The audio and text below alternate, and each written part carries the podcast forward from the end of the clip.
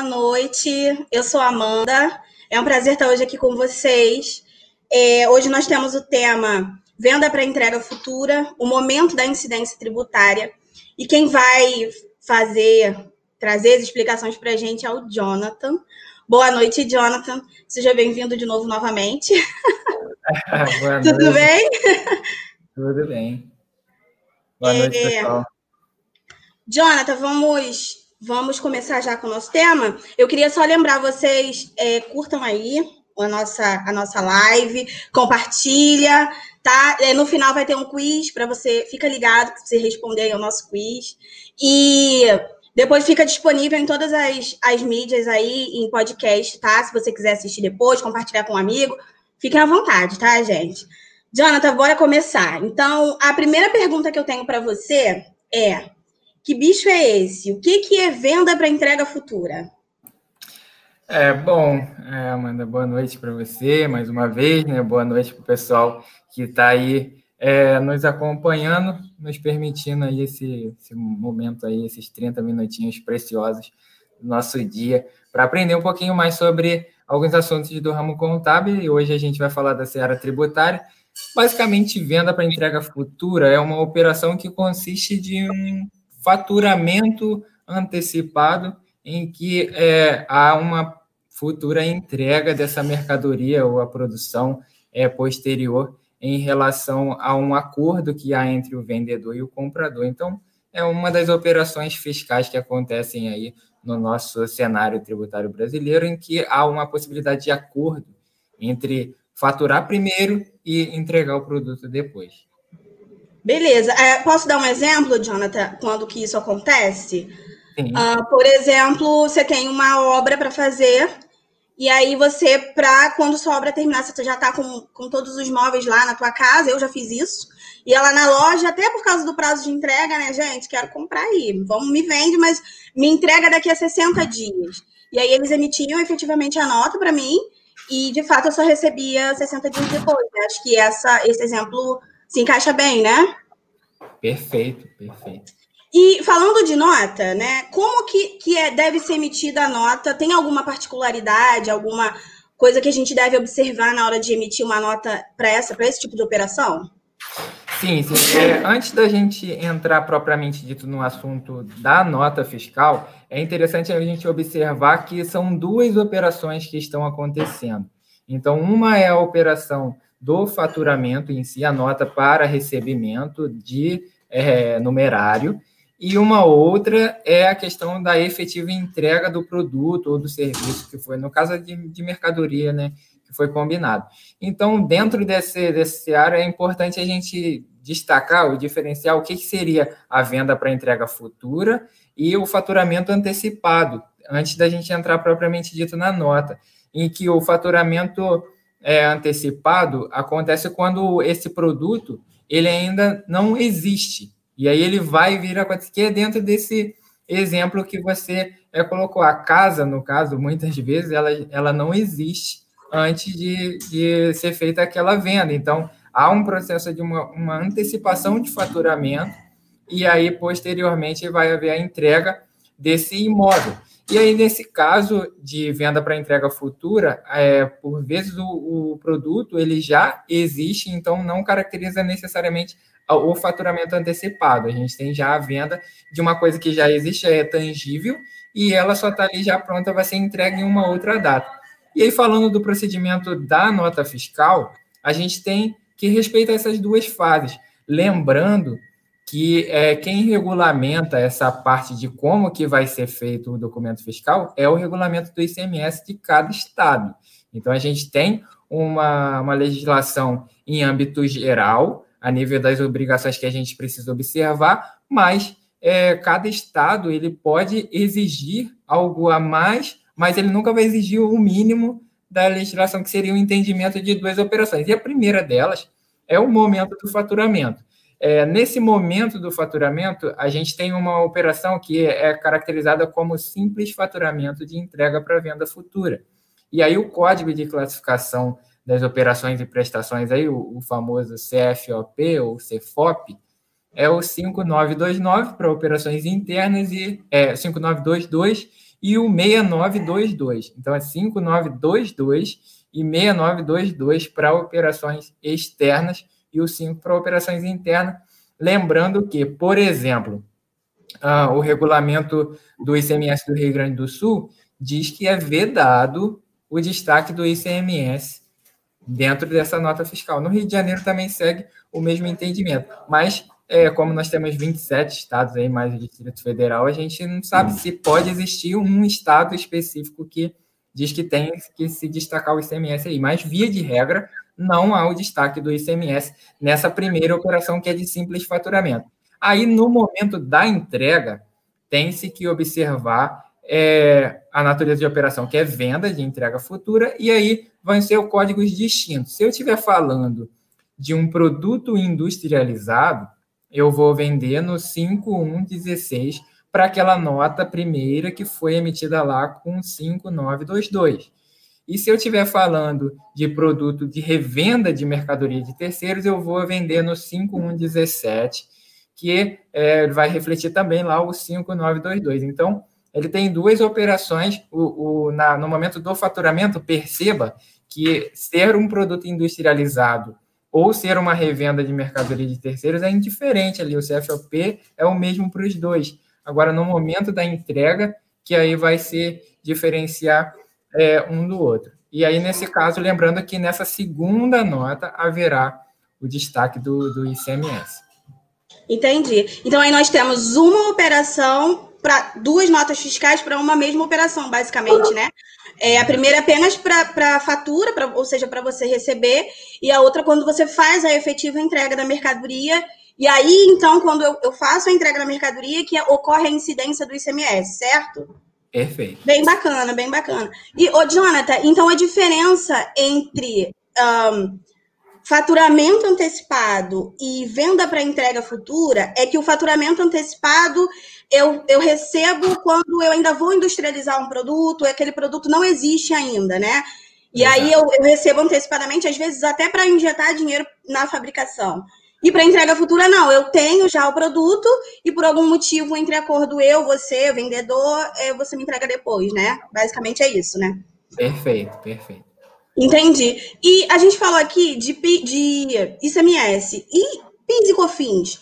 Quando que ocorre o reconhecimento da receita para que haja incidência do imposto PIS e COFINS? É, então, esse é o cenário que fica no, no outro polo da parte da importância da emissão do documento fiscal. Vale lembrar que é, com o avanço das notas fiscais, nota fiscal eletrônica, esse projeto é fantástico que automatizou aí praticamente tudo no, no país a nível de movimento de mercadorias, é, a gente tem que é um documento é, aceito em âmbito nacional que comprova determinada operação. Então, é, a primeira nota fiscal, ela não é assim um capricho ou ela não tem uma finalidade ou ela é simplesmente um complemento, não. Ela tem uma finalidade bem específica que é, a, a, é evidenciar, ou seja, dar subsídio para que o faturamento seja incorporado no numerário no disponível da empresa com segurança tributária. Que o que acontece muitas vezes é que, se não houver essa primeira nota, o que acontece é que a empresa ela pode sofrer uma autuação para ter que se explicar da onde que surgiu aquele faturamento dentro do caixa da empresa. Perceba a importância da gente ter uma primeira nota fiscal. E aí, nesse caso, o reconhecimento da receita, ele respeita os mesmos princípios para PIS COFINS. Então, o reconhecimento desse faturamento se dará quando for emitida a primeira nota fiscal ali no 5922 ou 6922, e aí haverá também a incidência de PIS COFINS, apesar de não ter a incidência nesse primeiro momento de ICMS, o que é lógico a gente perceber, né? Porque o ICMS é, é um sobre circulação. Se a coisa não circulou, não se configura uma matéria de fato gerador do imposto, que foi o que a gente até falou ontem é, na, na live dessa semana também, sobre essa, essa questão aí de, de fato gerador, natureza de incidência tributária. No ICMS, diferente do, do PIS-COFINS nesse processo, um está numa ponta e o outro está na outra no reconhecimento da receita da empresa. É, muitas pessoas se confundem realmente porque você determinar incidência e fato gerador é, é para algumas pessoas é realmente um pouco complicado, né? Eu já encontrei algumas pessoas que não entra na cabeça de jeito nenhum, mas como se entrou receita, não vou pagar ICMS? É justamente o que você falou. Uh, o ICMS não é um imposto sobre né, só sobre a venda, ele é um imposto sobre a circulação da mercadoria. Mesmo que a mercadoria tenha sido vendida ou não, o que muita gente é, fala ao contrário às vezes, uh, às vezes a mercadoria não foi vendida, mas ela circulou e você já deve ICMS. Então, quando a gente entende o conceito do imposto, você também consegue entender o conceito de fato gerador e incidência, né? Isso é, é bem interessante. É, e, e, Jonathan, digamos que, beleza, comprei uma mercadoria é, para pedir para me entregar daqui a 60 dias e aí, por algum motivo, inflação, não sei, greve dos caminhoneiros, sei lá, o frete aumentou, teve um, um, problema, o produto aumentou, o vendedor precisa entrar em contato comigo e falar, Amanda, ó, é, aumentou o produto, eu concordei, né? Vou fazer o quê? Mas o pessoal do fiscal, como que vai agir nessa situação? Já emitiu uma nota, houve incidência de. Né, a, a, o, o, valor foi majorado, como que, que se procede nesse, nessa situação? Então, é, quando a gente fala do processo da emissão do documento fiscal, é válido lembrar que quando a gente vai emitir uma nota fiscal, os, todos os softwares eles sempre perguntam uma, uma questão básica: qual é a finalidade daquela operação? Eu estou falando de uma nota fiscal de venda, eu estou falando de uma nota fiscal é que é a saída, né, a entrada, ou é uma nota fiscal complementar? E aí, nesse, nesse sentido, quando há um aumento de valor, como foi o que você colocou aí, de, de preços e essas situações, a legislação permite que se faça uma nota fiscal que complemente aquele valor da diferença. Perceba o seguinte: é, quando a empresa vai emitir uma nota fiscal complementar, ela tem que observar duas coisas fundamentais. Que a primeira delas é que a nota fiscal original e a nota fiscal complementar serão somadas ao ponto de que a, o resultado dessa soma seja o valor efetivo da operação. Então, quando a gente vai emitir, ele não pode emitir uma nota fiscal complementar, por exemplo, colocando o valor cheio. Como, diferente disso, a gente vê muito no fiscal, quando a gente vai retificar uma DCTF, por exemplo. Você tem que retificar ela por inteiro. Você não pode retificar apenas aquilo que você vai modificar, porque ela vai eliminar tudo aquilo que estava na declaração original. E é um procedimento fiscal também, que são dois entendimentos. Já pensou? Sobrepõe tudo, tu perdeu tudo que declarou. Ai, que trabalheira. Exato. E quando a gente tem o processo aí na nota fiscal complementar, já pensou se ele fizer esse processo e colocando a soma de tudo e, e mais do que deveria, vai pagar imposto indevidamente, porque a Sim. operação que deveria ser num valor está quase duplicado. Não vou falar duplicado porque o valor de uma está tá na outra, pode ser de diferença mínima, né? Mas Sim. dentro desse processo é interessante ele observar isso. E o segundo ponto, que é a referência. É, tem que se pegar a chave de, de acesso da primeira nota e informar na nota fiscal complementar que ela está referenciando. É interessante observar isso, porque dentro do portal da nota fiscal eletrônica, a gente tem lá todos os que é aquilo que a gente chama de eventos, né?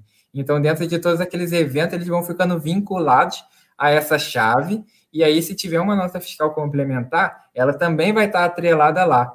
E aí, algumas pessoas podem estar se perguntando, mas, Jonathan, essa trabalheira toda, eu não poderia fazer uma carta de correção, por exemplo? Nesse caso, não.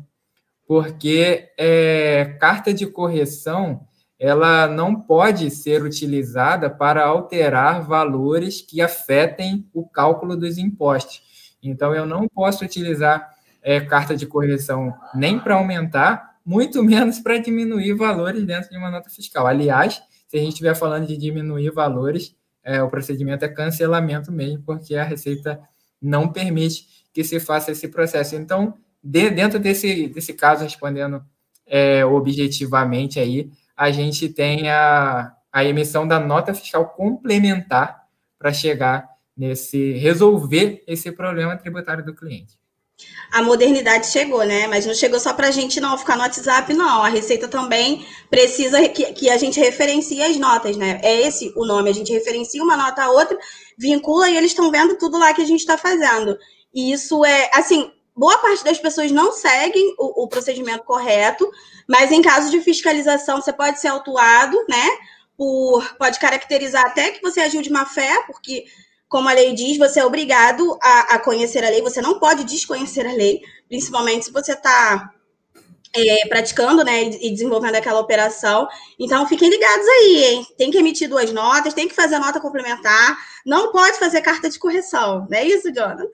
Exato, exato. Tem que tomar muito cuidado com esse, esses procedimentos, porque aí é, a gente vira e mexe cai nessa situação. Lembrando o seguinte: quando a gente está falando de, de contabilidade, ciências contábeis em si, a contabilidade ela é uma área dentro de, tu, de todas as empresas que é uma área de staff, que a gente chama dentro de, de organograma, ou seja, ela está ali para dar informações e subsídios para que as áreas estratégicas tomem decisões. Então, em cima disso, é importante que é, todas as solicitações que sejam feitas para contabilidade sejam vistas dessa forma. É, tem uma frase que eu costumo utilizar que é, toda, todo cliente pergunta para mim: ah, eu posso fazer isso, posso fazer aquilo? Eu vou até parafrasear o apóstolo Paulo e é, todas as coisas me são lícitas. Posso Sim. fazer tudo. Mas existem algumas coisas, ó, se você tomar esse caminho aqui, você pode se complicar em relação a outro processo ali. Posso emitir uma carta de correção para esse processo? Pode, mas é, não, é o não é o não. procedimento indicado pela legislação. Então, nesses casos aí, nota fiscal complementar resolve o problema do cliente. Eu acho que todas as profissões são memoráveis, mas contabilidade, gente, contabilidade, para mim, não é puxando sardinha para o meu lado, não, mas é uma ciência exata e eu acho maravilhoso. Então, é, sigam a lei, tá? Pra gente. Nós estamos aqui, os contadores. Se você não é do ramo contábil e está assistindo, é um empresário, um, um empreendedor e está assistindo essa live, fica ligado. Entendeu? Às vezes é melhor pecar pelo excesso do que pecar pela falta. É, Jonathan, falando dessa, dessa questão de, de nota e, e quantas notas, como que fica a escrituração? Porque a gente tem que escriturar as entradas e as saídas, né? Como que fica esse processo?